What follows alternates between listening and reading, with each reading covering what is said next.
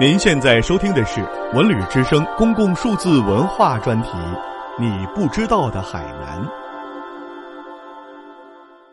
三亚大小洞天的魅力不在于单纯的美丽的自然景观，而是糅合了深远的历史和文化底蕴，是一个以古崖州文化为脉络，汇聚中国传统的道家文化与龙文化，更具有浓厚的历史文化。融滨海风光、科普教育、民俗风情、休闲度假于一体的国际化文化旅游风景区。洞天福地是道教仙境的一部分，多以名山为主景，或兼有山水。认为此中有神仙主治，乃众仙所居。道士居此修炼或登山请起，则可得道成仙。分而言之，洞天意为山中有洞室，通达上天，贯通诸山，福地也。福地意为得福之地，即认为居此地可受福度世，修道成仙。而海南的大小洞天，以其独特的生态资源、天工造化的山海形胜，成为道家文化兴旺的国家文化旅游基地。大小洞天的道教文化兴旺，不仅是因为得天独厚的地理优势，更是因为在这一片神奇的土地，一个不起眼的村落走出了一代宗师——道教南宗五祖白玉禅。白玉禅不仅才华横溢、慧悟超群，而且平生博览群经、心通三教、学贯九流，被后人称作是历代少有的。和天仙才子于一身的旷世奇才，其烟霞功效勇、全识越精神的独创风格，更令世俗文人望尘莫及。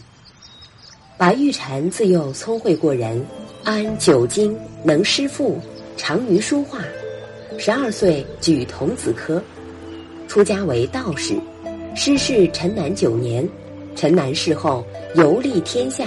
在隐居著述，致力于传播丹道，在武夷山得道，称为琼丸子清真人。白玉禅为道教南宗第五代传人，即南五祖之五。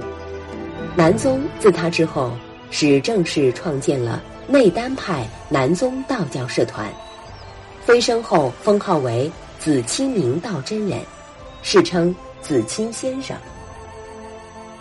白玉禅一生写下数千万诗文，现存《宋白真人玉禅全集》十一卷，还有附录、补遗等。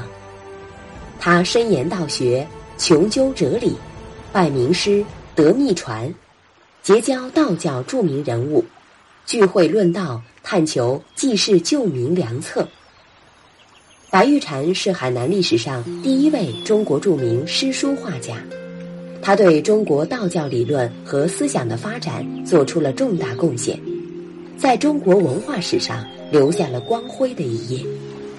是这一片神奇的土地孕育了这样一个神话般的人物，为道家文化的兴旺添上了浓墨重彩的一笔。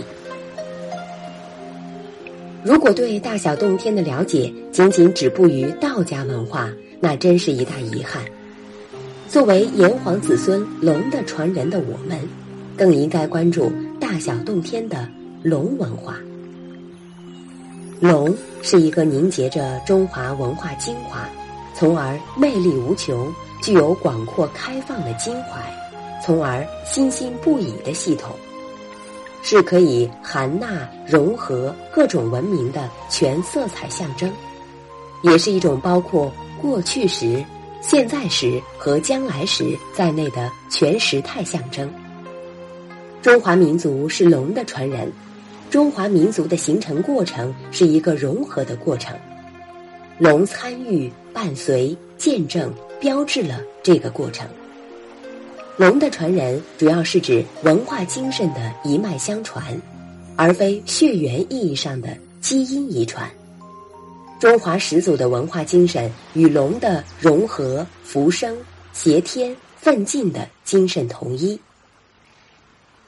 一座高一点九米、重一吨的南海龙王铜铸原身像，在三亚大小洞天龙王别院彰显中国民间南海主权意识。这尊南海龙王像，珠发长须，人身龙甲，着战袍，扶宝剑，足踏双蛇，威猛壮大，人神合一。南海龙王信仰源于古代的龙崇拜和海神信仰，是中国文化之主流传统型民俗信仰。南海龙王为古人对南方神的信仰，既保卫国家又拯救黎民，伴随着传说成为一种民间信仰。洞天福地安奉南海龙王，新落成的南海龙王别院。位于南海之滨三亚南山大小洞天，双叠式灰白祭司，沿着青山山路而建，整个别院面向广袤南海，枕万顷碧波。金豆开花，龙王升天，星云布雨，五谷丰登。每年农历二月二为我国传统的龙抬头节。中国三亚龙抬头节暨南海祈福系列活动在三亚大小洞天景区隆重举行。三亚市各界领导、旅游企业负责人以及海南本地渔民到场共同参加祈福盛典。海南民间保留有淳朴的重龙习俗，在龙抬头节当天，各地民众尤其是渔民都会自发开展祭海活动。祈愿来年风调雨顺、五谷丰登。上午九点半，三亚大小洞天南海祈福盛典准时开始。龙旗、后旗、神位、主祭人、道长、嘉宾及海南民众等组成的逾百米祭祀队伍，在庄严的“龙德威严天尊”圣号中，由大小洞天旅游区鉴真群雕广场。行至南海龙王别院祭祀广场，依次进行神位安坐、祭告南海、放生祈福等祭祀活动。除了道家文化和龙文化以外，大小洞天还有浓厚的历史文化。在古代就有不少名人雅士闻名而来到大小洞天，他们在这里吟风弄月、写景抒情。留下大量词句优美、韵味深长的诗歌和文章，使得大小洞天扬名海内。就连喜欢读书著述、很少出门的丘贺丘文庄公，也曾向崖州举人裴崇礼询问这处名胜的情况。毛奎一首五言古诗《大小洞天》，极尽写景抒怀之能事，观察入微，虚实结合，见人见物。全方位的将大小洞天描写的如同人间仙境，其诗句为后代又有不少文人或官宦附会贺诗，大小洞天更加声名远扬。时至今日，大小洞天已经被世人誉为琼崖八百年第一山水名胜，此语并不为过。正是因为有了前人的发现和开拓。尤其是从毛奎开始的用心经营，大小洞天才得以成为海南岛历史上最早的山水名胜。